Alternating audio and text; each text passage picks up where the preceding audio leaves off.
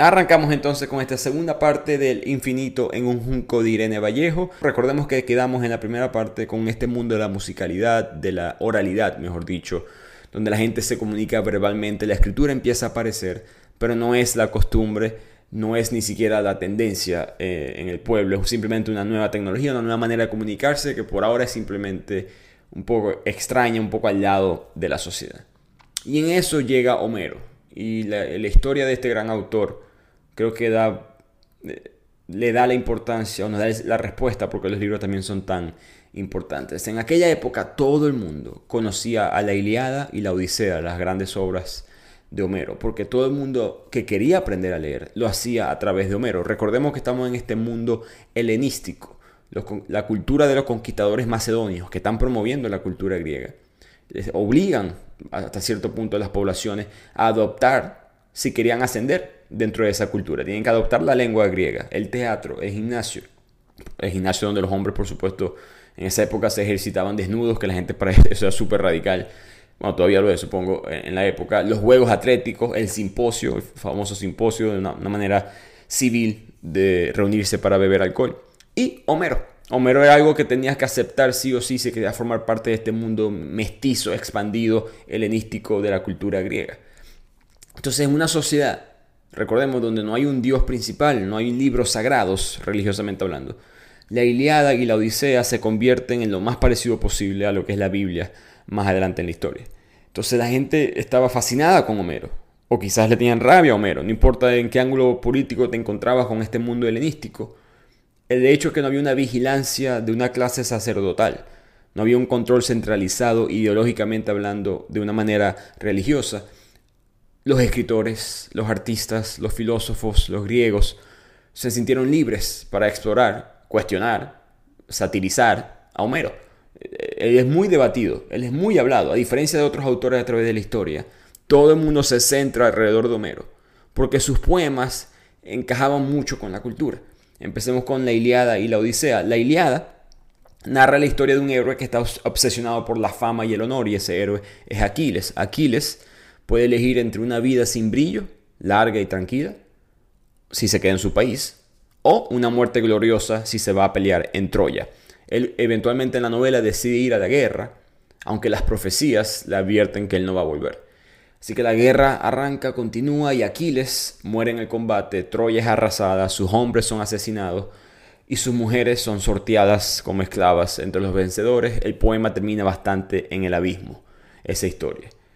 Después viene la Odisea, en donde Ulises, que es el personaje principal, se lanza como que unas aventuras un poco ridículas, un poco fantásticas, a veces eróticas. Eh, tiene sexo con una diosa y está disfrutando al lado de esta diosa su inmortalidad y una eterna juventud. Él se va a quedar siempre joven e inmortal. Sin embargo, después de varios años de placer, mucha felicidad simplemente le causa desgracia. Se cansa de la, de la monotonía, eh, no, se, no fantasea como Aquiles en un destino grandioso, único, Pudo haber sido un dios, pero decide volver a, Ítaca, la pequeña, una isla rocosa donde él vive, a encontrarse con la decrepitud de su padre, con la adolescencia de su hijo, con la menopausia de su mujer Penélope, con la vida común y corriente, vamos a decirlo así. Y esa decisión de él de volver a, la vida normal es como una especie de que el héroe agarró nueva sabiduría. ¿No? Que ya, ya no, no soy Aquiles ahora, ahora me convertí en Ulises y por eso Homero tiene este, una especie de viaje entre las dos novelas. Mencionamos hace poco en el resumen del Coronel no tiene quien le escriba que García Márquez mencionaba o mencionó una vez que un autor no escribe distintos libros, escribe uno solo. Todo se conecta eventualmente en las historias y eso es lo que hace Homero y por eso es que Homero importa tanto. No solamente está contando la historia del mito de la guerra de Troya y el difícil retorno a casa de los griegos, eh, ese dolor de que fuimos grandes y ya no lo somos, nuestro ídolo ha muerto, que se conecta mucho con Alejandro Magno, hay una cierta conexión cultural, pero además la Iliada y la Odisea están en la frontera entre el mundo de la oralidad y el nuevo mundo de la escritura, exactamente en el punto en el cual todo va a cambiar, en el cual la gente de la oralidad queda un poco atrás y la escritura empieza a convertirse en algo importante. Homero aparece en el punto perfecto con estas dos historias hermosas que conectan el sentido de lo que significa ser un ser humano. Y como mencionamos, no hay un control de la información todavía. Hay, ciertas eh, restricciones, pero no hay un control de debatir, de conversar sobre un libro, como quizás lo hay en, en, en épocas más modernas.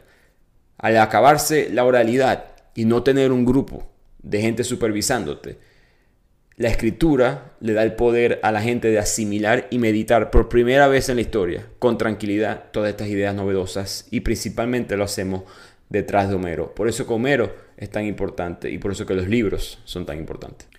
Por lo mismo la autora piensa que Homero no se puede comparar con nadie, no por talento necesariamente, que por supuesto lo tiene, sino porque él escribió un mundo que ya, ya no existe, el mundo anterior a la expansión de la escritura. Y hay que entender muy bien lo que significa esto. El mundo de la oralidad.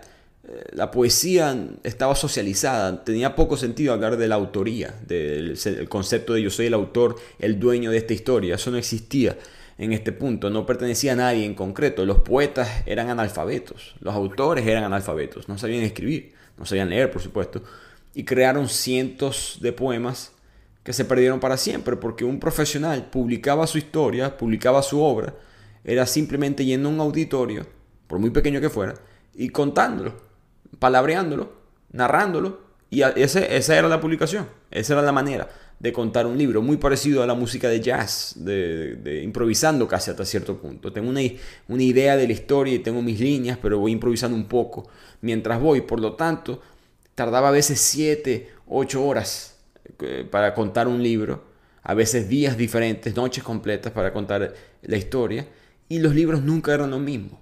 Eh, tú contabas la historia hoy y te iba a salir diferente mañana. Es muy interesante pensar que esa era la manera de comunicar la información. Y los libros, por supuesto, radicalmente cambiaron eso.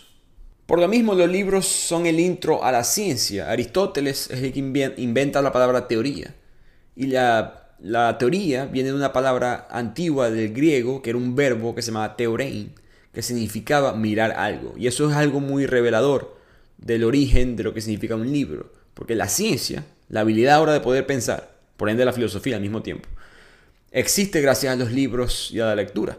Cuando podemos ver las palabras en vez de escucharlas, cuando podemos reflexionarlas, se pueden debatir mucho mejor las ideas. Aristóteles es por, probablemente el primer hombre de las letras europeo en el sentido estricto. Esta época de la oralidad, si le tenemos que poner una fecha cuando se acaba, es en el siglo IV antes de Cristo. A partir de esa época ya el mundo se, se transforma al mundo de la escritura.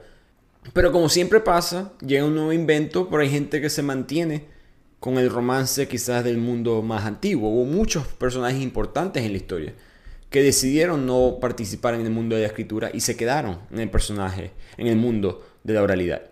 Tenemos a Buda, Jesús de Nazaret, a Sócrates, tres personas que nunca escribieron nada, no hay ningún registro de ellos haber escrito algo. En el caso de Jesús de Nazaret, la única vez que sale, que hay evidencia de él escribir, fue en esa famosa escena, cuando él escribe con, con su dedo en la arena, el que de vosotros no tenga pecado, que tire la primera piedra. Esa es la única vez que sabemos que Jesús escribe. Y otros personajes también de esa época del mundo griego, Pitágoras, Diógenes, tampoco decidieron escribir. De hecho, hasta hoy en día, 650 millones de personas son analfabetas en el mundo, no por decisión propia. Eh, bueno, un, porcentaje pequeño sí, pero la mayoría no saben escribir por falta de acceso a la educación. Pero lo que quiere decir la autora con esto es que eso en verdad era el mundo normal. Y muchas personas le gustaba pertenecer a ese mundo de la oralidad por decisión propia. En el caso de Jesús, Buda, Sócrates, ellos sabían leer. No es que no sabían leer, sino que decidían decidían no practicar la escritura como tal. Sócrates, en, su caso específico, él criticaba los libros porque decía que no te podían dar respuesta, no le podías hacer preguntas a las palabras.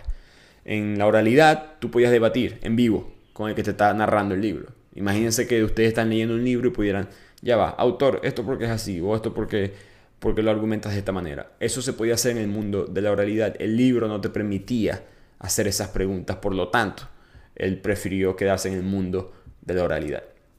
Ahora, una observación muy interesante que hace la autora es que, aunque parezca contradictorio, los, inventos de la tecnología, que son en gran parte solamente existen con el sistema de la escritura, están tratando de volver a la oralidad. Si pensamos años atrás con los satélites, la radio, el teléfono, comunicarnos oralmente, no, es, no por escritura.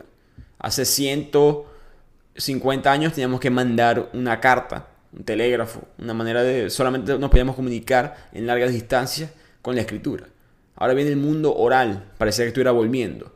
La, proliferación de los teléfonos móviles, eh, la cobertura del wifi, todas estas cosas nos comunican oralmente. El Netflix, el cine, el, arte, todo es oral. Pareciera que el mundo de la escritura estuviera quedándose un poco atrás. Y ella trae como ejemplo esto, que la Academia Sueca, el, del Premio Nobel, le dio el Premio Nobel en literatura a Bob Dylan, que es un cantante, eh, un cantautor, un escritor de canciones. Yo critiqué esto en el episodio que yo hice de los autores que, debieron de haber ganado el Nobel y no lo hicieron.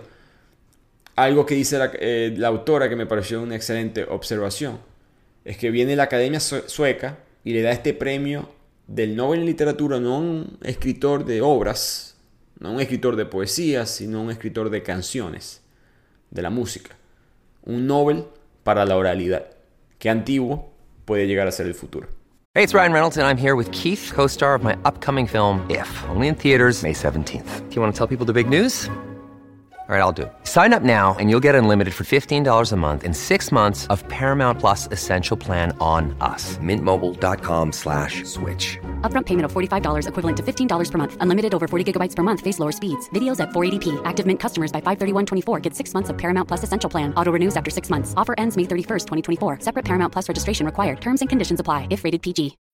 When you need mealtime inspiration, it's worth shopping Kroger, where you'll find over 30,000 mouthwatering choices that excite your inner foodie. And no matter what tasty choice you make, you'll enjoy our everyday low prices, plus extra ways to save, like digital coupons worth over $600 each week. You can also save up to $1 off per gallon at the pump with fuel points. More savings and more inspiring flavors make shopping Kroger worth it every time. Kroger, fresh for everyone. Fuel restrictions apply.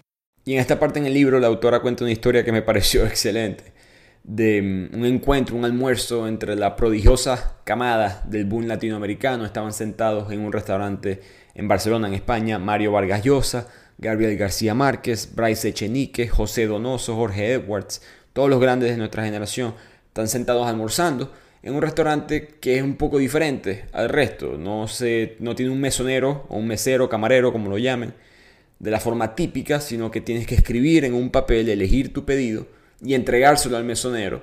No se comunican básicamente oralmente, sino que se entrega el pedido por escrito y después el chef eh, prepara la comida.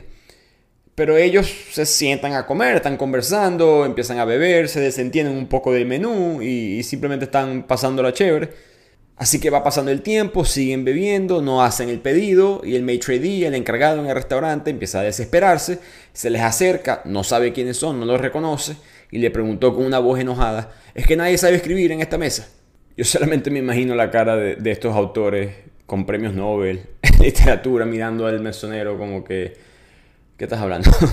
Pero el punto que ella cuenta esto porque al principio la escritura era muy cerrada, era un, como siempre elitista, acceso a unos pocos expertos. Nace en Egipto, nace en la India, nace en China, todo al mismo tiempo, independientes culturas. Eh, no, no es que un grupo lo llevó a otros lugares, por supuesto eso pasó más adelante. Pero la escritura nace en estos tres lugares independientemente de la conexión entre ellas. Y en verdad tuvo un origen práctico, que fue la lista de las propiedades, ¿no? que habla de que nosotros simplemente inventamos la escritura como una manera de contabilizar la vida. Una frase interesante de la autora, primero las cuentas, después los cuentos. Así que tenemos a la escritura como una especie de sistema de contabilidad, pero necesita demasiados símbolos, demasiados dibujos para poder expresar el mundo exterior o el mundo interior. No hay manera todavía, no existe la literatura como tal. Y aquí es cuando llegan las letras. Las letras fueron simplificándose poco a poco y eventualmente los fenicios inventan un sistema de 22 signos, un alfabeto mucho más simple que permitía aún así comunicarte de todo tipo de manera. Empieza a hacerse popular en las ciudades costeras como Beirut, con los comercios, volviendo al punto de, las cuentas, después los cuentos. Y poco a poco la gente se dio cuenta, no, esto es, mucho más eficiente y quedan atrás esas escrituras antiguas que exigían una, una carga demasiado pesada para la memoria. Ahora solamente tenías que aprenderte 22 signos en vez de cientos, sino miles. ¿Y qué tiene que ver todo esto con la biblioteca de Alejandría, que lo resumimos tanto en la primera parte del libro? Bueno, que los griegos se descubren o se enteran, mejor dicho, de esta escritura fenicia y la adoptan. sin imposición alguna, simplemente dicen, vamos a agarrar esto, esto es una buena idea, y a partir del modelo fenicio se inventa el primer alfabeto de la historia, que es el alfabeto griego, el que tú y yo utilizamos hoy en día, por supuesto ya mejorado, Aleph, Beta, Gimel, todas estas letras eventualmente se convierten en alfa, beta, gamma. Todo esto habla de la importancia del mundo del helenismo, esa, idea de promover la cultura griega, y los griegos de por sí tienen esta idea muy globalizada del mundo, este imperio, por lo tanto, el mundo. Quieres formar parte, como mencionamos, de Homero, quieres formar parte de todos estos filósofos, los grandes, Sócrates, Platón, Aristóteles, quieren adaptar la cultura griega, adaptan el alfabeto y el mundo cambia a partir de, este momento. Ya la escritura no se convierte en simplemente un registro de cuántos esclavos tiene alguien, cuánto bronce, armas, caballos, aceite, ganado. Esa es la mayoría de la escritura hasta este punto. De repente llega el helenismo, llegan los griegos y ahora empezamos a ver vasos de cerámica, distintas piedras grabadas con instantes especiales de la vida de las personas, momentos de amor, momentos difíciles, la muerte, banquetes, bailar, beber, placeres, sexo. De repente la vida se transfiere a lo escrito. Y como sale en la Biblia, dice la autora, Pilatos una vez dijo, lo escrito, escrito está. ¿Y es la escritura buena o mala? No pensé que en este ensayo ella iba a argumentar, o mejor dicho, hacerse esa pregunta, si acaso. Pero ella explica, vamos a Sócrates que criticó tanto a la palabra escrita que los libros no son capaces de defenderse. Irónicamente, por supuesto, las ideas de Sócrates que fueron tan revolucionarias solamente se mantienen en la historia porque su, su, alumno, Platón, eventualmente las escribe. Pero muchos dicen ella que, como Sócrates, como él se quejaba de la escritura, mucha gente decía lo mismo del Internet, ¿no? Que conocer algo versus saber algo. En verdad sabes tanto hoy en día, la gente sabe más en verdad por la internet o simplemente ya están relajando su esfuerzo por aprender cosas. Si yo te pregunto cuál es la capital de Nigeria y te metes en el teléfono para buscar la respuesta, ah, que es Abuya. ¿Eso en verdad es saber algo o simplemente estás buscando algo, consiguiendo algo que no es lo mismo que conocimiento? Más o menos ese es el argumento de Sócrates en contra de la escritura. Y por lo mismo, la autora dice, el alfabeto en ese momento fue la tecnología más revolucionaria de la historia probablemente más revolucionaria que el Internet hoy en día, porque se construyó por primera vez esa memoria común expandida al alcance de todo el mundo. Jorge Luis Borges, que piensa eh, del lado que la escritura por supuesto fue buena, está en contra de Sócrates en ese aspecto, él una vez dijo que de todos los instrumentos del hombre, el más asombroso es sin duda el libro. Todos los demás son extensiones de su cuerpo. El microscopio, el telescopio, son extensiones de la vista. El teléfono es extensión de la voz. El arado, la espada son extensiones de tu brazo. Pero el libro es otra cosa. El libro es una extensión de la memoria y de la imaginación. Y Borges, por supuesto, tenía razón. El libro se convierte en esta manera de, pensamiento crítico, una extensión de ti mismo. Ahora puedes desafiar mejor el mundo que te rodea y ese sentimiento quizás de que no estoy seguro que esto es lo correcto, Ahora lo puedes poner en papel y se graba y esa extensión de ti. Tú puedes acordarte quién era ese tú en ese momento más adelante. Cuando antes con la oralidad eso no se podía hacer. Y un gran ejemplo de esto es la guerra. Las madres espartanas en los griegos, ellos cuando se despedían, las mujeres cuando se despedían de sus hijos antes de ir al combate, les advertían, mira hijo, usted vuelve con el escudo o sobre el escudo. O sea, usted muera ya por nosotros o viene victorioso, pero nada en el medio. Así de fuerte era la cultura en esta época. Y Arquíloco empieza a mirar a esa guerra, esa cultura, y, que la, la cual él forma parte, y dice, ¿qué me importa a mí ese escudo? Que se pierda, otro tan bueno me compraré.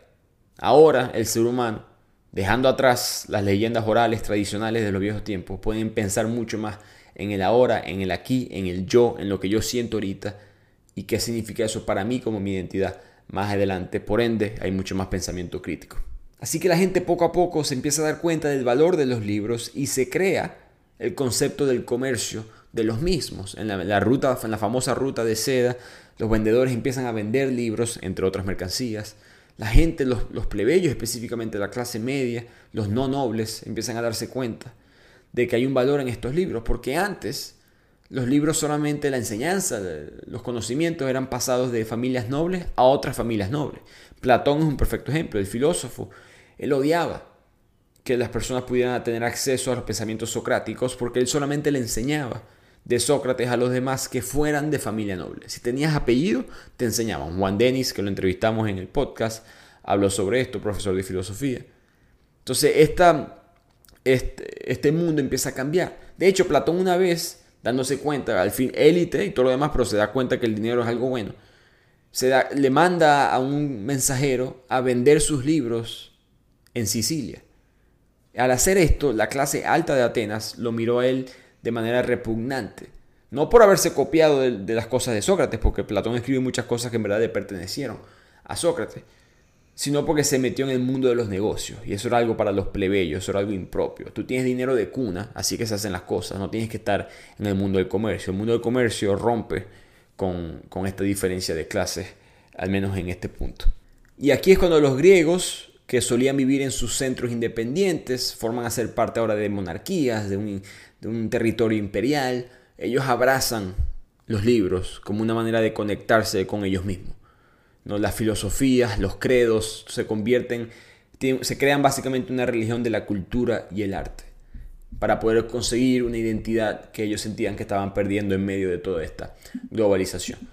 Por lo tanto, la palabra paideía en griego significa educación.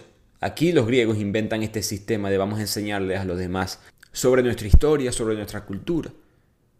Y eventualmente ese concepto, esa palabra paideía, que significa educación, llegan los romanos y gente como Cicerón la traducen al latín y eligen el término humanitas. Y de ahí viene las humanidades, porque es el concepto de educar a las personas sobre la cultura, sobre la historia, porque son los griegos enseñándoles a la gente, déjame contarte sobre mí, que yo, mi, lo que soy yo, no lo consigo en este mundo tan grande.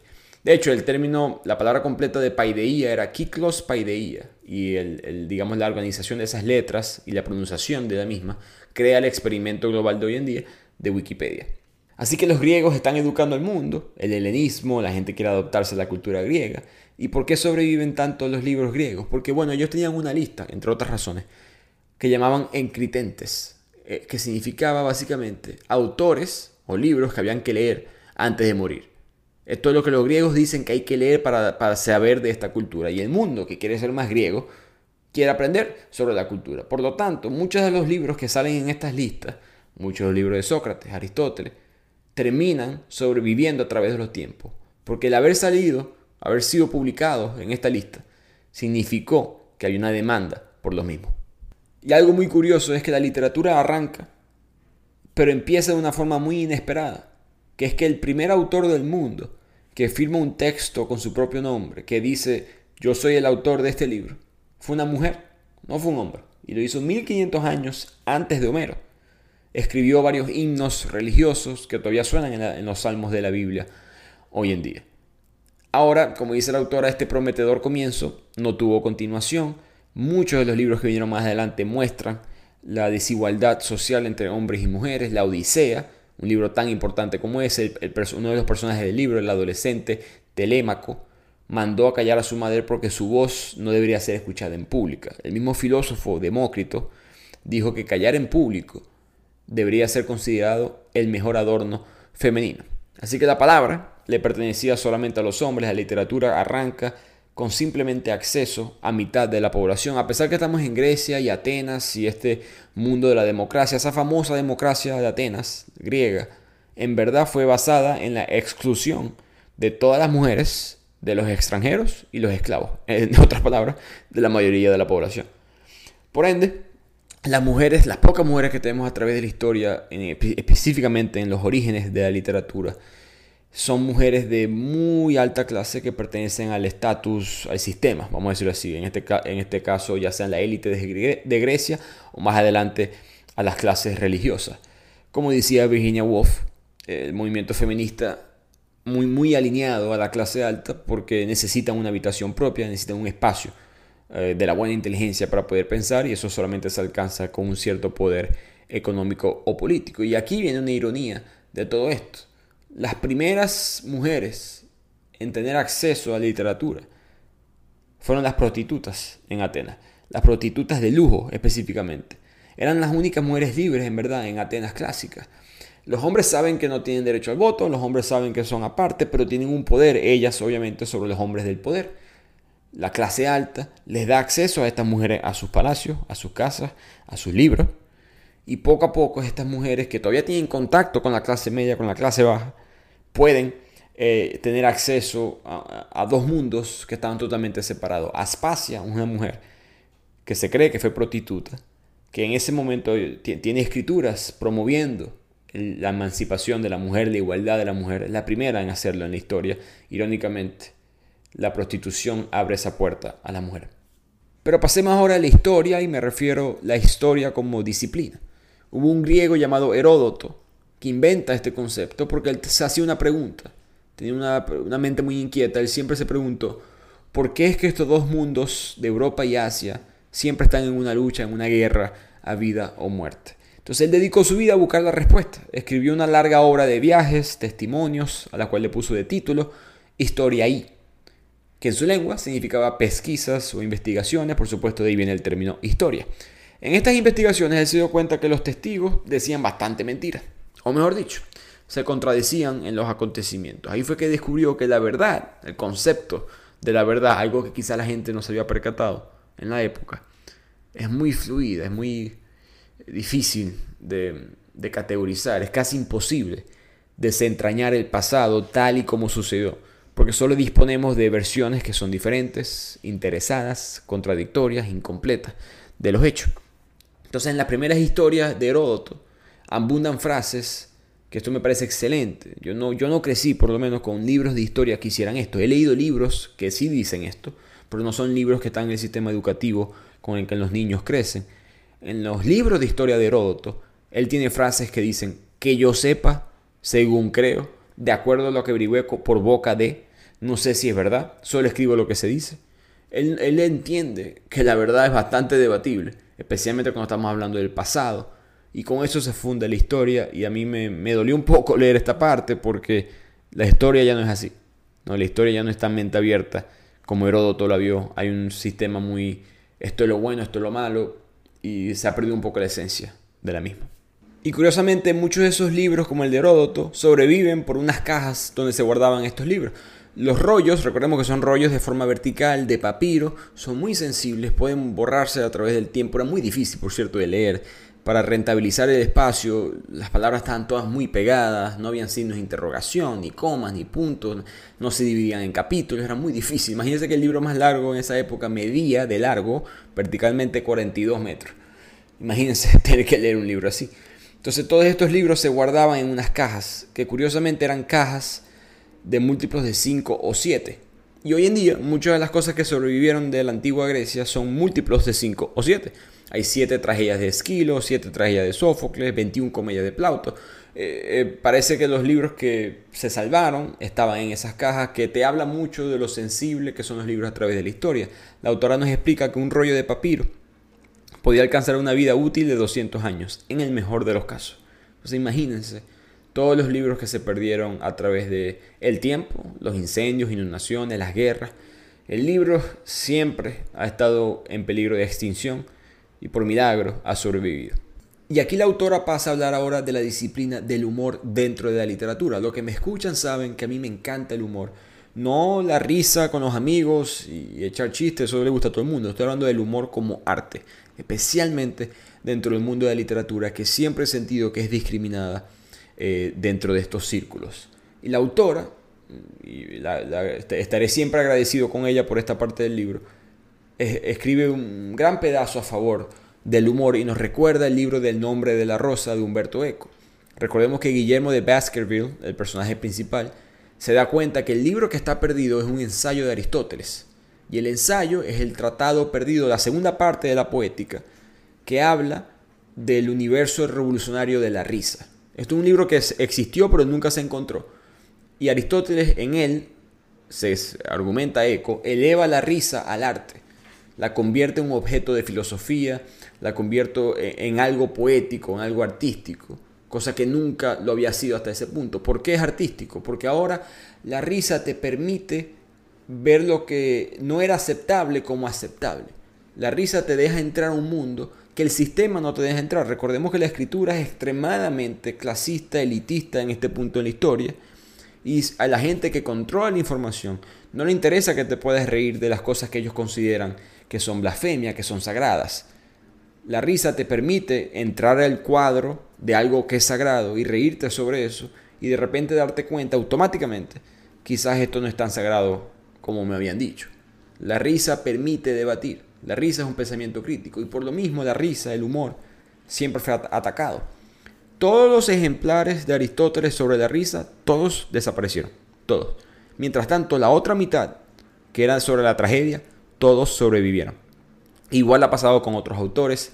Muy pocas cosas de humor quedan a través de la historia en esta época de los griegos. Hasta hoy en día se tiende a minimizar como arte a la risa. Una comedia tiene mucho menos chance de ganar un drama, eh, de ganar un Oscar, disculpen. Casi siempre es una película de drama la que gana el Oscar, porque una comedia no puede ganar un Oscar como mejor película. Nos sorprendería muchísimo que un escritor de simplemente humor, de puros chistes, algún día aterrice en Estocolmo con el premio Nobel en literatura. Pareciera que hubiese una regla no escrita de evitar que la risa sea elevado al podium del arte. Como dice la autora, la risa tiene una enorme capacidad de deslegitimar el poder y por eso inquieta y es castigada. Y un perfecto ejemplo de esto es Aristófanes, uno de esos pocos hombres que su comedia sobrevivió. Sus, obras están plagadas de alusiones personales, caricatura política, insultaba a las personas, o mejor dicho, hacía bromas hacia las personas con nombre y apellido, o patronímicos, no habían apellidos en esta época, sino yo soy Ricardo, el hijo de Fernando, esa era la manera de presentarse. Se burlaban de alguien por ser tacaño, por feo, por corrupto, así eran las obras de comedia, y de repente Grecia a finales del siglo V de Cristo es, vencida por Esparta, hay un nuevo status quo oligárquico en la ciudad y se prohíben este tipo de comedias porque no se puede criticar al nuevo gobierno y la comedia de Aristófanes básicamente baja en calidad. Esos nuevos monarcas no toleraban las bromas eh, de la generación anterior. Y aquí tropezamos con una gran paradoja de la, de la comedia, que la mejor comedia es la que parece que tarde o temprano encuentra enemigos. Por lo tanto, aquí el libro pasa a hablar sobre la censura, que siempre ha existido a través de la historia. El famoso libro Fahrenheit 451, le hicimos un episodio en el podcast. El libro trata de, un hombre que vive en un mundo distópico, donde los bomberos queman a los libros, censuran a los libros. El 451 es la temperatura en la que arden los libros. Pero ese mundo, dice la autora, no es un mundo que no ha existido. Quizás es un mundo que todavía existe. No es tan futurista no es tan distópico quizás como sabemos. Algo muy parecido sucedió realmente en el año 213 a.C. Los griegos seguían intentando reunir todos los libros en Alejandría y el emperador chino, Shi Huangdi, ordenó que se quemasen todos los libros de su propio reino porque él quería que la historia comenzase con él. Una, una persona muy humilde, como pueden ver, este emperador. Pero, ¿por qué se le hizo tan difícil? Porque a pesar de lo fácil que era en aquella época censurar un libro, porque eran, como recordemos, productos artesanales, no, no existe la imprenta, era muy fácil conseguir la única copia de un libro y destruirla para siempre. ¿Por qué la censura no se, no se completó en su totalidad? ¿Por qué Fahrenheit 451 no, no sucedió? Bueno, porque en aquella época, recordemos, el mundo de la oralidad, no era extraño que los lectores aprendieran obras enteras de memoria. Porque había muy pocos libros. Entonces se releían los mismos libros, se releían los mismos libros, analizaban cada capítulo, analizaban cada sección del libro. Entonces los, se recitaban muchas veces los versos de la Iliada, los versos de la Odisea. Son 15.000 versos, por cierto, la Iliada y 12.000 versos de la Odisea. Y se, se, hay evidencia de que habían personas que se las sabían de memoria. De hecho, los, los mismos libros de Confucio, cuando este emperador chino los quema, más adelante, unos 20, 30 años después, la gente lo vuelve a reescribir. Entonces, algo inesperado que sucedió en la época es que la oralidad pudo, mantener ciertos libros que después fueron escritos nuevamente por los que se los sabían de memoria. Por supuesto, con sus ciertos errores, con sus ciertos cambios, pero la gente eh, quería mantener vivo a los libros, que es algo que la autora le da honor, le da recuerdo a esas personas que pelearon por la memoria de los libros. Y muy curiosamente hubo un hombre en esa época que quiso quemar Alejandría por completo.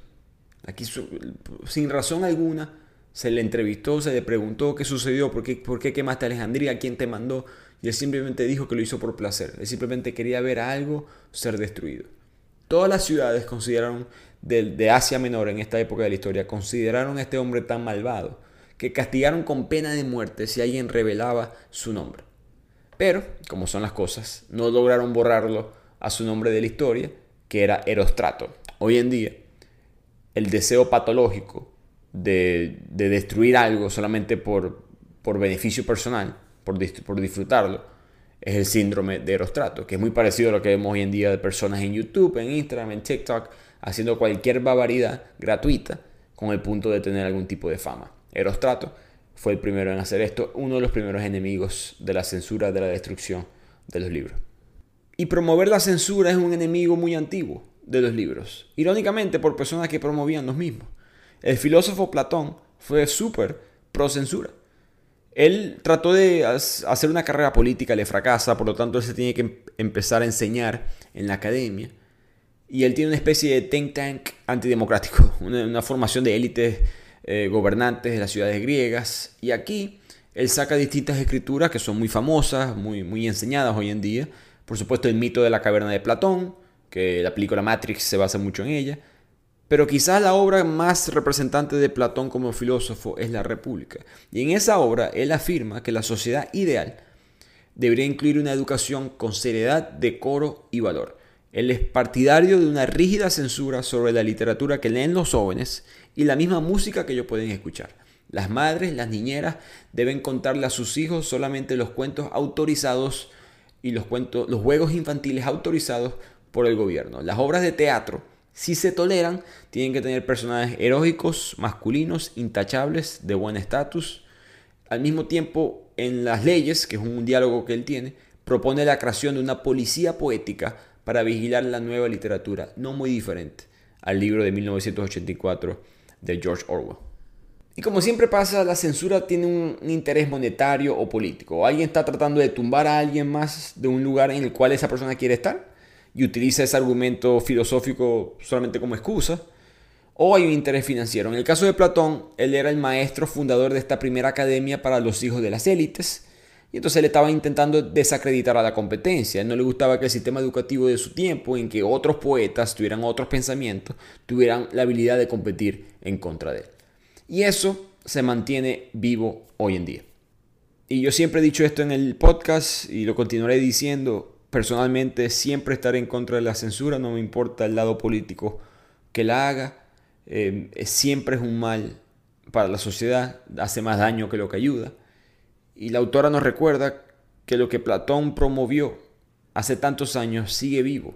Hoy en día, en el 2011, una editorial de Louisville editó las dos novelas más famosas de Mark Twain, Las aventuras de Huckleberry Finn y Las aventuras de Tom Sawyer.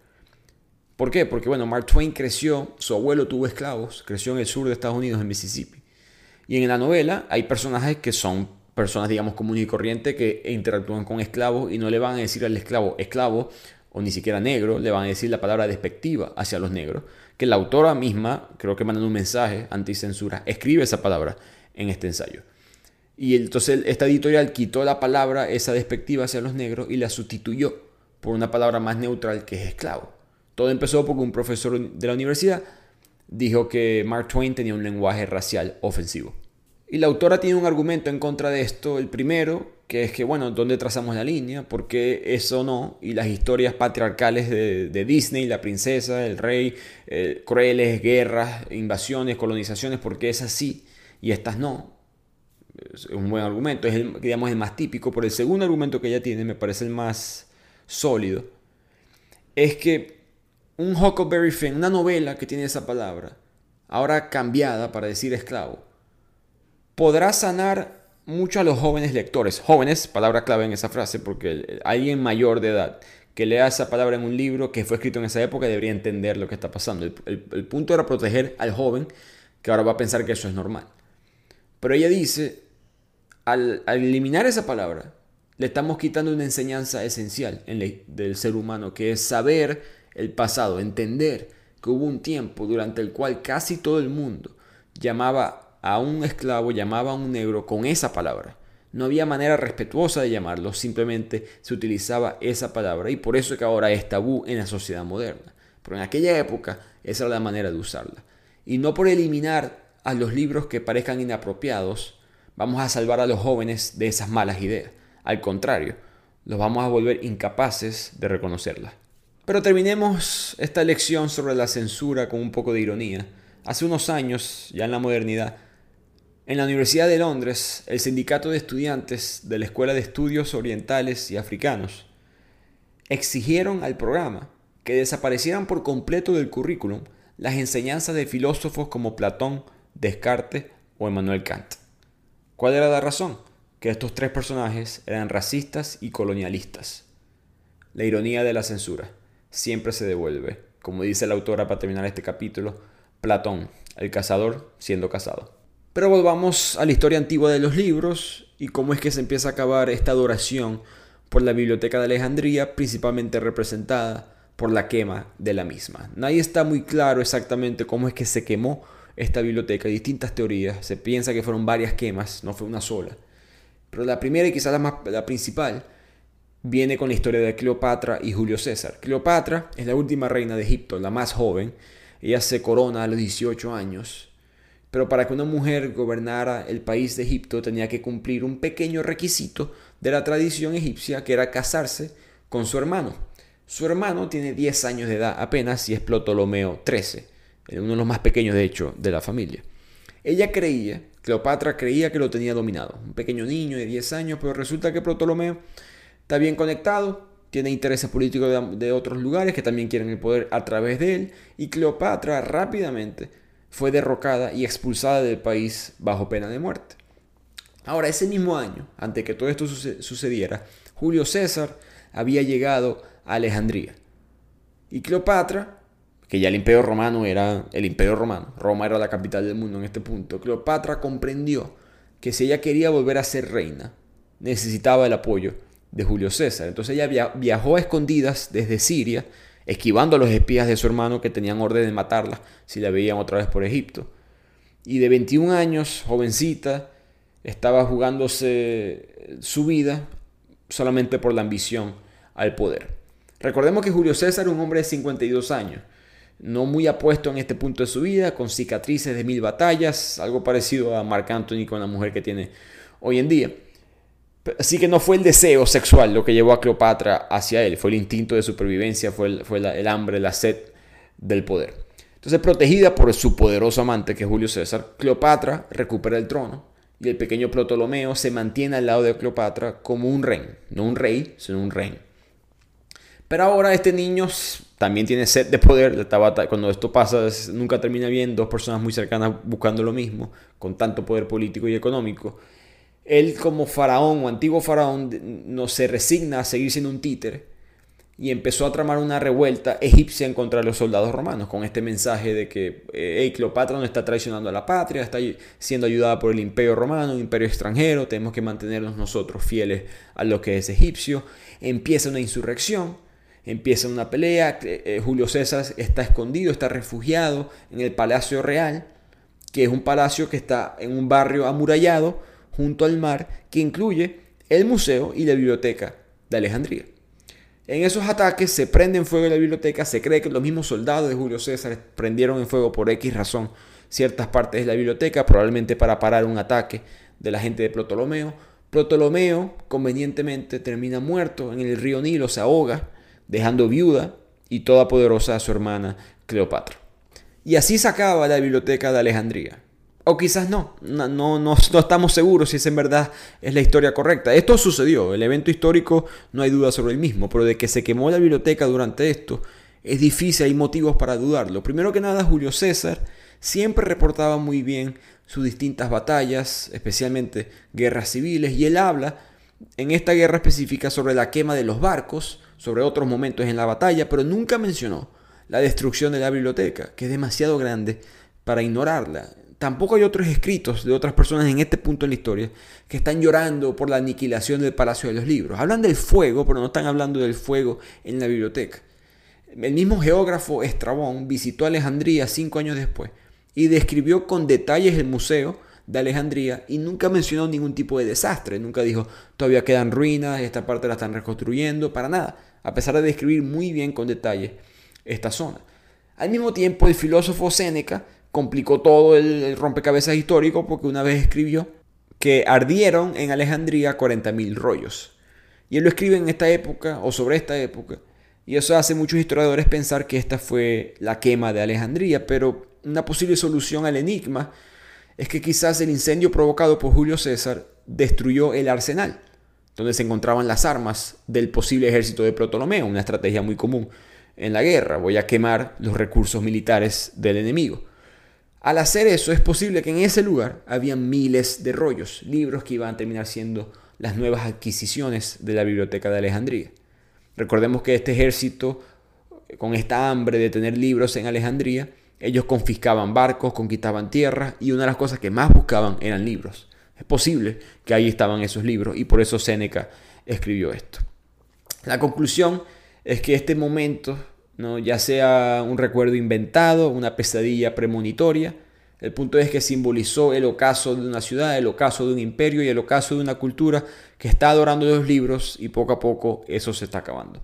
Que nos lleva a otras teorías, que es una teoría mucho más del olvido, porque Cleopatra, ella depende muchísimo de las alianzas políticas y sexuales que tiene con el imperio romano, primero con Julio César, después con Marco Antonio. Ese romance de Marco Antonio y Cleopatra es muy fuerte y ellos ambos se enfrentan a Octavio Augusto, el emperador de Roma. Cuando Cleopatra es eventualmente derrotada, Augusto decide celebrar la victoria como lo hacían en la época, que era una especie de celebración de mostrar a Cleopatra presa, eh, derrotada, exhibirla al resto del mundo de esa manera para que la gente sepa lo poderoso que era el imperio romano, en este caso el mismo Octavio Augusto. Y ella dijo, yo no voy a hacer eso, yo no me voy a dejar insultar de esa manera, y se suicida. Dicen las historias que con una, se dejó picar por una cobra venenosa. Al ella suicidarse, que cabe destacar, eh, Augusto, que sigue siendo egocéntrico, quiere demostrar su, su, poder sobre Cleopatra, él decide que no va a poner el nombre, porque él podía cambiarle el nombre a los meses en su propio honor, solían hacerlo en cuanto al mes que ellos habían nacido. Augusto nace en septiembre. Pero cuando Cleopatra muere en agosto, que no se llamaba agosto, él le cambia el nombre al mes de agosto, agosto, para que la gente se acuerde que yo derroté a Cleopatra en ese mes. Un pequeño dato curioso de la historia. Pero el punto es que Cleopatra pierde, Augusto anexa a Egipto, a este nuevo imperio romano que se va a convertir en el imperio más poderoso del mundo, probablemente de la historia. Y Alejandría deja de ser la capital de un imperio orgulloso y se convierte simplemente en una ciudad periférica a la nueva globalización. Roma importa, Alejandría no importa ahora. Entonces los fondos para financiar a esta comunidad de sabios, los fondos para tener todos estos libros, mantenerlos, se desaparecen. Todo, todo eso a, través de este, este, punto en la historia dependían de los reyes de Ptolomeo. Ahora todos esos recursos pasan a ser de Roma y era muy evidente en la sociedad egipcia que los mejores tiempos de Alejandría ya habían pasado, pertenecían, mejor dicho, al pasado. Un emperador romano, Caracalla, que por alguna razón porque esto sucedió siete siglos antes que él, él dijo que él creía saber que Aristóteles envenenó a Alejandro Magno, que era su ídolo. Por lo tanto, voy a vengar a mi ídolo Alejandro Magno y voy a prender en fuego a ese museo, porque aún estaban libros del filósofo Aristóteles en ese, en ese edificio. No se sabe si Caracalla en verdad llegó a ejecutar ese plan. Y quizás esa fue una de las quemas de la biblioteca, pero lo que sí sabemos es que ya Alejandría no importa y está siendo olvidada. Y ahora pasamos a otra teoría, la última, sobre la quema de la biblioteca, que habla más de Alejandría como un lugar turbulento, un lugar muy violento. En el siglo IV ya el imperio se ha acabado, o sea, forman parte del imperio romano ahora, Alejandría deja de ser importante. Y recordemos que este imperio globalizado era muy mestizo, ¿no? había muchos grupos de distintos lugares, era muy mente abierta en ese aspecto, distintos grupos sociales, religiosos, pero sin el imperio que promovía eso, sino que ahora está un imperio romano, los problemas sociales, las diferencias religiosas, las luchas por el poder empiezan a estallar de manera muy violenta y sangre en las calles. Empiezan a haber problemas entre los cristianos y los paganos, los cristianos y los judíos, todos estos grupos, sin mencionar otros problemas sociales, y eventualmente todo colapsa. Un buen ejemplo o momento para representar esto es Hipatia, esa mujer famosa, la, la primera científica, quizás mujer de la historia, En esta época ya tenía 60 años, estaba en Alejandría como mucha gente. Y mientras estaban estallando los problemas entre los judíos y los cristianos, ella fue acusada de ser una bruja, la secuestraron a la vista de todo el mundo, la golpearon brutalmente con cerámica, imagínense, una señora de 60 años, le arrancaron los ojos de sus órbitas, le cortaron la lengua, cuando ya estaba muerta llevaron su cuerpo a las afueras de la ciudad, le sacaron los órganos, le rompieron los huesos, le sacaron los huesos del, cuerpo y finalmente la quemaron en, uno, en una pira.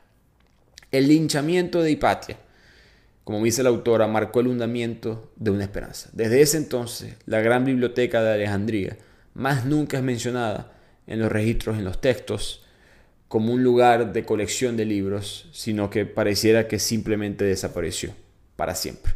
La enseñanza aquí es que las bibliotecas, las escuelas, los museos son instituciones muy frágiles. No importa qué tan grandes sean, no pueden sobrevivir mucho tiempo si están rodeados por la violencia. Por lo tanto, tenemos que quizás quitarnos el sombrero y darle las gracias como sociedad a esa biblioteca de Alejandría. Sin ella, quizás no fuéramos los que somos hoy en día. Eh, este lugar tuvo por primera vez a gran escala en la historia la acumulación de conocimiento, el acceso al saber, sistemas alfabéticos, sistemas para la orientación de la ciencia, traducciones, aceptan escritos del griego, del latín, del árabe, del hebreo, Coleccionaron todos esos libros, los traducen al griego, que se convierte en un idioma suficientemente global para que otras culturas más adelante lo puedan traducir. Sin Alejandría, sin esta idea, con la primera idea de una comunidad sin fronteras, una humanidad obligada a respetar distintas creencias, obligada a respetar el conocimiento de que quizás hay algo más que aprender más adelante. Se inventó un país de papel para la gente que no tenía país a través de todos los tiempos. Pasemos entonces a explicar cómo empezó el, Imperio Romano y su conexión con la historia de los libros. Roma siempre ha tenido una mala reputación, barbárica, violenta, irónicamente causada por una leyenda creada por ellos mismos. Cuando la ciudad de Roma se funda en el año 753 a.C., se escribió que todo el que salte por encima de estos muros va a morir. Dos hermanos fundan la ciudad y el joven rey dice que, bueno, mira, los que quieran ir para Roma, va a ser un asilo para los criminales y fugitivos. En teoría el rey quería darle, eliminar a los criminales del resto del territorio y mandarlos todos a esta ciudad amurallada y que no fueran perseguidos. Imagínense, todo este grupo de personas que rompen las leyes frecuentemente, eh, todos juntos en el mismo lugar, con anarquía total, no, era, no iba a ser un lugar este, muy civilizado. El problema principal para estos hombres, porque la mayoría de los criminales son hombres, es que hay una ausencia demasiado grande de mujeres. Entonces la, ciudad de Roma empieza con una violación masiva. Empiezan a ir a otros territorios, violan mujeres, se las traen al imperio, las forzan, las secuestran. Desde el principio mismo, los romanos no han poseído nada, excepto lo que roban, que son los hogares, las esposas, las tierras, el mismo imperio. Y los descendientes de esa ciudad muy oscura conquistan el mundo. Ya solamente en el año 240 a.C. ya tenían a toda Italia y a Sicilia conquistada, apenas unos 600, 700 años después de haber sido fundada. Ya ellos son dueños de toda la península ibérica, de la costa adriática, Grecia, Asia Menor Occidental, el litoral norteafricano. Sus campañas militares se convirtieron en algo cotidiano en la vida de los romanos, Personas que conquistan se convierten en esclavos, ese era el negocio lucrativo de la época, los cautivos se convertían en la mano de obra esclava. Entonces el nuevo imperio hizo realidad, irónicamente, lo que los griegos nunca pudieron cumplir, que fue una masiva globalización. Ahora, esta globalización estaba llena de, sí, obras de ingeniería, obras de redes de transporte, riqueza, poderío militar, pero no tenían ese romance de la poesía, de los relatos, de los libros, y de los símbolos que sí tenían los griegos. Entonces aquí empieza algo muy curioso en la historia, algo quizás olvidado del mismo imperio romano, es que ellos tuvieron la asombrosa humildad de asumir que la cultura griega era superior a la de ellos. Una frase muy interesante que menciona la autora, Grecia lo inventa, Roma lo quiere. Los romanos empezaron a hablar la lengua de los griegos, a copiar sus estatuas, a reproducir la arquitectura de sus templos, a escribir poemas al estilo de Homero. Poco a poco, Grecia se convierte aún más en el kilómetro cero de la cultura europea. Por primera vez en la historia, una superpotencia antigua asumía el legado de un pueblo extranjero y derrotado, pero se mantenían vivos a través de su cultura. ¿Se imaginan eso hoy en día? Un español forzándose a hablar la lengua wayú una lengua indígena. Eso, nunca sucedió. Pero Roma hizo eso. Roma conquista lo que eran los griegos y deciden, me gusta tu cultura, es mejor que la mía, vamos a, vamos a adoptarla. Y la autora explica que ya que el arte, la literatura griega, la cultura, tenía más de medio milenio de historia por encima que los romanos, un lugar demasiado nuevo en este punto. Ellos entendieron que, bueno, tenemos una cultura que es superior, vamos simplemente a copiar y pegar todo y adaptarnos a esto. Lo increíble, lo curioso, lo irónico de todo esto es que los romanos al copiarse se convierten en originales, porque crearon un mestizaje sin precedentes, porque recordemos cuando Alejandro Magno, él forzó a sus soldados a mezclarse sexualmente, a mezclarse en pareja, a crear una supercultura globalizada. Pero él no adoptó, como hicieron los romanos, una, la literatura extranjera, él no adopta eh, la cultura extranjera, él no adopta la arquitectura extranjera. Los romanos hacen eso. Simplemente se convierten, exportan masivamente aún más la cultura griega. Por primera vez en la historia, el conquistado transmite su cultura a través del conquistador. Y no solamente es que los conquistadores promovieron la cultura de los que ellos conquistaban, era de sus esclavos. La esclavitud era el principal negocio. Entonces los griegos fueron secuestrados y esclavizados por los romanos. Los varones normalmente eran simplemente vendidos al que ofreciera más dinero. Las mujeres eran vendidas como eh, trabajadoras sexuales, como prostitutas. Es muy común escuchar historias, o leer, mejor dicho, historias de esta época de padres recorriendo todo el imperio romano tratando de buscar a sus hijos y conseguir a su hija como prostituta en alguna ciudad del imperio. El mismo Platón, el filósofo, pasó por esta, por esta historia, no como mujer, obviamente, pero él enfureció al tirano Dionisio, lo criticó como gobernaba y era ignorante y lo mandaron a una isla para venderlo como esclavo. Y lo vendieron como esclavo, pero un colega filósofo de suerte estaba pasando por ahí y lo compró a Platón y lo vendió, lo dejó en libertad, mejor dicho. Era tan grande la esclavitud en esta época que a mediados del siglo I antes de Cristo habían 2 millones de esclavos en lo que es Italia hoy en día, 20% del censo. De hecho, una vez alguien tuvo una idea muy mala de decirle en, la, en, la, asamblea romana de promover que los esclavos tuvieran vestidos de algún tipo de uniforme. Recordemos que no era tanto basado en raza la esclavitud, entonces no era fácil saber quién era esclavo y quién no, a veces, a veces había confusión. Y de una vez todo el mundo dijo, no, ni se te ocurra hacer esa idea, porque si mostramos todos los uniformes que hay en la calle, ellos se van a dar cuenta la cantidad de personas que hay esclavizadas y quizás eh, se rebelen en contra de nosotros. Y aquí es lo peculiar. No solamente los griegos son más en cantidad, pero son más en calidad, son más cultos que los mismos dueños. Los médicos, los banqueros, los administradores, los matemáticos, los profesores de aquella época eran los esclavos griegos normalmente. Entonces la historia de los libros en Roma tiene como protagonista a los esclavos, muy diferente a lo típico. Un ejemplo perfecto es los Estados Unidos. Cuando Estados Unidos entra en la guerra civil del norte contra el sur, la unión contra la confederación. Hasta 1865, cuando se acaba esta guerra, era ilegal en muchos estados del sur que los esclavos pudieran leer o escribir. Y hasta enseñarlo, por supuesto, también era ilegal. Esa era la historia a través del mundo, pero el imperio romano lo hace diferente. Y si esto no tiene sentido de que un pueblo esclavizado sea más inteligente que los dueños, y que los dueños no quieran hacer nada al respecto, que no les interese si acaso ellos ser los cultos. Es porque en esta época, recordemos, estamos en otro mundo. La lectura antigua no es, la actividad que tú y yo practicamos hoy en día. Se leía en voz alta, así tuvieras en privado, se leía en voz alta. Por lo tanto, era más fácil ir caminando con tu esclavo a tu derecha y tú pidiéndole, me puedes recitar el poema de este y este, me puedes decir esto y esto. Yo no voy a leer en voz alta, me fastidia, no quiero hacerlo, es un trabajo prefiero tener un esclavo. Una manera de básicamente tener un profesor privado, pero esclavizado. Así que el imperio romano avanza y en el siglo I a.C., por primera vez en la existencia del ser humano, tenemos lectores por placer.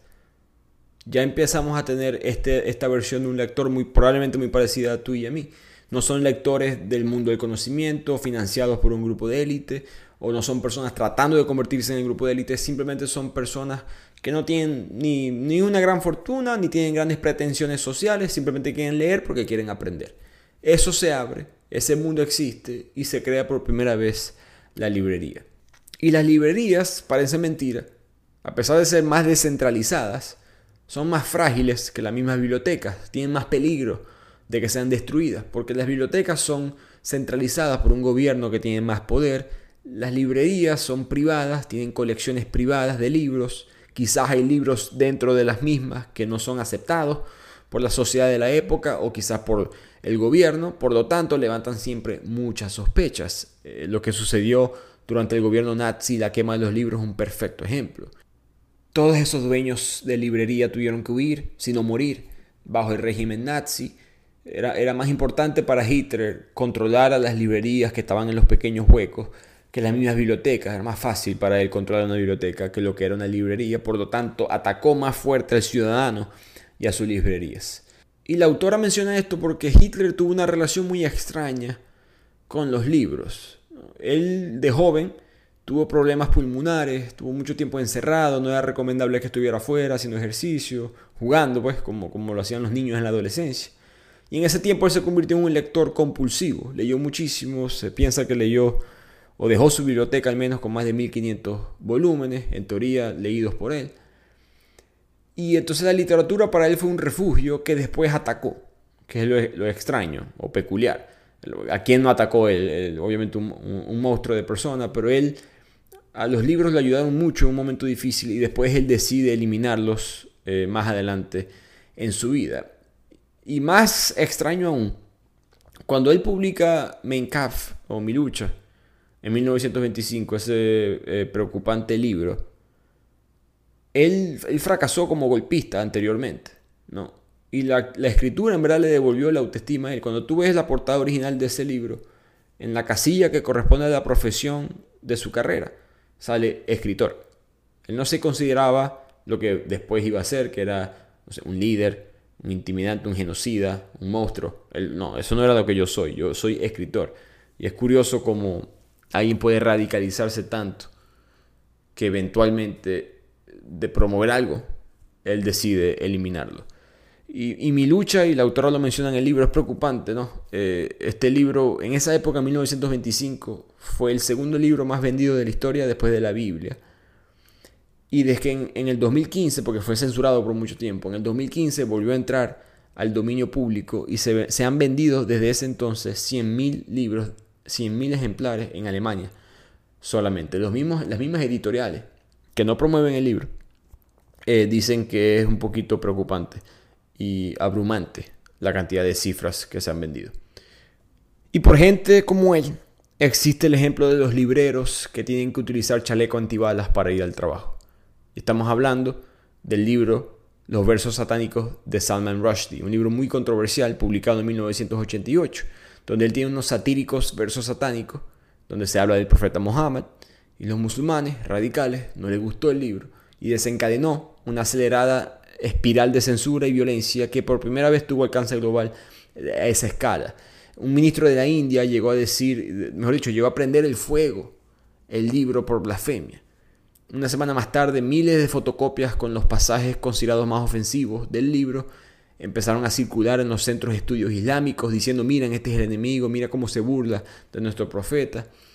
En enero de 1989, las televisoras empezaron a mostrar imágenes de musulmanes quemando ejemplares del libro en las calles.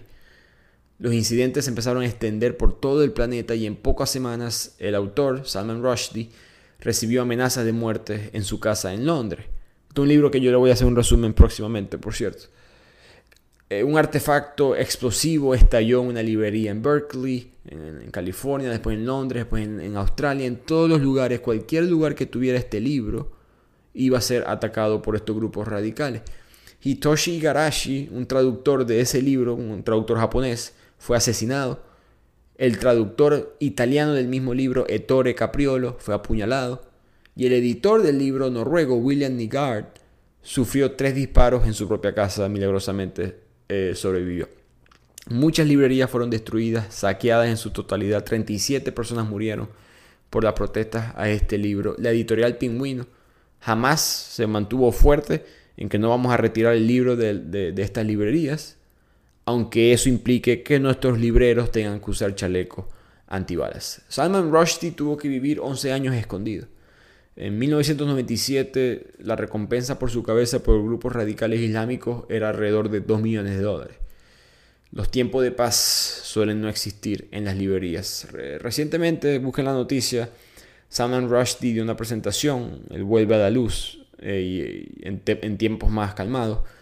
Y hace, si no, si no me falla la memoria, hace quizás un par de años fue apuñalado eh, en el ojo por estos mismos grupos.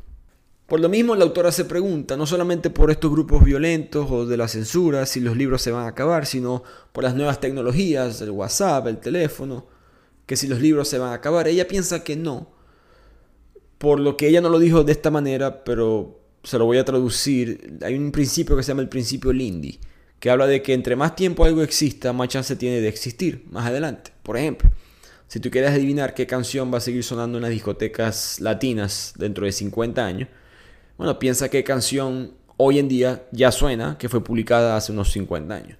Es muy difícil tratar de adivinar si la canción que está pegada hoy, que salió hoy, en verdad va a seguir pegada dentro de 50 años. Lo mismo aplica para la tecnología.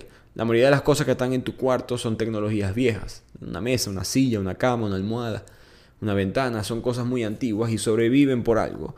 Ella piensa que los libros están en esa categoría. Especialmente esta categoría del libro. Recordemos que estamos hablando de los rollos con hojas de papiro. Pero con el tiempo los romanos empiezan a darse cuenta que pudiéramos coser alrededor de las hojas en la parte horizontal, en la parte de la izquierda, en la parte de la derecha del libro, y así empieza el arte del anillado o del encuadernado y tenemos la versión de los libros de hoy en día. Con el tiempo se le pone la tapa dura, con el tiempo se pone el nombre en, el borde, el, cuando digo el nombre me refiero al título del libro, que por cierto, el título del libro fue una, obra que viene mucho más adelante. Ahora los, títulos es un arte, ¿no? Saber cómo nombrar un libro. Antes era muy fácil, como le ponían una palabra y ya está. Eh, la poesía de esto, mi, volumen número 3, hoy en día es mucho más artístico, las mismas portadas, los diseños, todo empieza por este arte que descubren los romanos. Y esa versión, dice la autora, ha durado demasiado como para, para acabarse. E irónicamente, esta versión del libro se hace más popular aún con la versión del libro de bolsillo. Esos libros que ustedes conocen, mucho más pequeños. Esto lo empiezan los cristianos, porque los cristianos siendo perseguidos dentro del imperio romano necesitan algo para comunicar las palabras de Jesús, el Evangelio, los distintos libros de sus creencias, y para hacerlo de una manera clandestina, sin que nadie se dé cuenta, necesitan algo suficientemente pequeño, portátil, que tenga todas esas escrituras guardadas dentro de su propia ropa el nuevo formato del libro favoreció a la lectura individual, a la lectura secreta, a la lectura prohibida. Y es interesante pensar que la versión del libro que tú y yo leemos hoy en día triunfó en gran parte porque favorecía a las lecturas prohibidas. Y por supuesto la prohibición, lo prohibido tiene una, especie de caché, la gente le interesa y estos libros cristianos en verdad la intención de prohibirlos aumentan su popularidad Irónicamente, ya cuando los cristianos están en el poder, por supuesto, se voltean los papeles y los cristianos eliminan a los libros paganos que también sobreviven a la censura. Y de aquí llegamos a la última parte del libro donde la autora nos habla del día en el cual 30 millones de personas se despertaron con una identidad totalmente diferente, que fue cuando el emperador Caracalla en el año 212, emperador del Imperio Romano, declaró que todo el mundo iba a adquirir la ciudadanía romana. Una decisión que todavía nadie entiende por qué la hizo. Pero básicamente borró con un solo plumazo la barrera que había entre los locales y los extranjeros.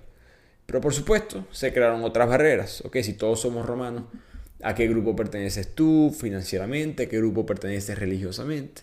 Y durante sucesivas décadas vino el pillaje de los bárbaros, la destrucción a manos de fanáticos cristianos. Y tras una larga y lenta agonía, el imperio romano de Occidente se vino abajo, la quema de Roma en el año 476, cuando Rómulo Augustulo, el último emperador, abdicó sin hacer demasiado ruido, simplemente renunció al cargo y hasta ahí llega el imperio romano. Las tribus germánicas que sucedieron en el poder a estas provincias no se sientan atraídos por un gran imperio ni se sientan atraídos por la lectura Empieza una época muy oscura, la Edad Media, la Edad Oscura, la Edad de la persecución, de la superstición y todas estas ideas de la época, del conocimiento, la imaginación, las leyes, sobreviven gracias a la rebeldía de los griegos y de los romanos que experimentaron con los libros por un largo periodo de tiempo. Pero ahora venían mil años de oscuridad y no es hasta que un hombre que tallaba piedras preciosas, llamado Gutenberg, inventa un extraño copista de metal que no descansa nunca. Y los libros ahí vuelven a expandirse y los europeos recuperan el sueño alejandrino de las bibliotecas infinitas y el saber sin límites. Así que los libros, al final de cuentas, tienen una historia muy interesante. Nosotros los lectores tenemos un pasado dentro de los mismos libros, para bien o para mal. Y un libro siempre es un mensaje. Sin los libros, las mejores cosas de nuestro mundo se habrían esfumado en el olvido. Y con eso llegamos al final de este episodio. Muchas gracias por escucharme. Como siempre, sigan promoviendo el podcast, promoviendo la cuenta, cinco estrellas, comentando. Un libro que a mí me gustó muchísimo, El infinito en un junco. Eh, tiene tres cosas que me, que me encantan, que es la historia, la literatura y el análisis crítico, el ensayo. ¿no? Esas tres cosas a veces no siempre suceden en, en, los libros y ella lo hace de una manera, me parece, excelente. Espero seguir leyendo a esta autora y espero que siga publicando ensayos como este y nos vemos la próxima semana en otro episodio de Bibliotequeando.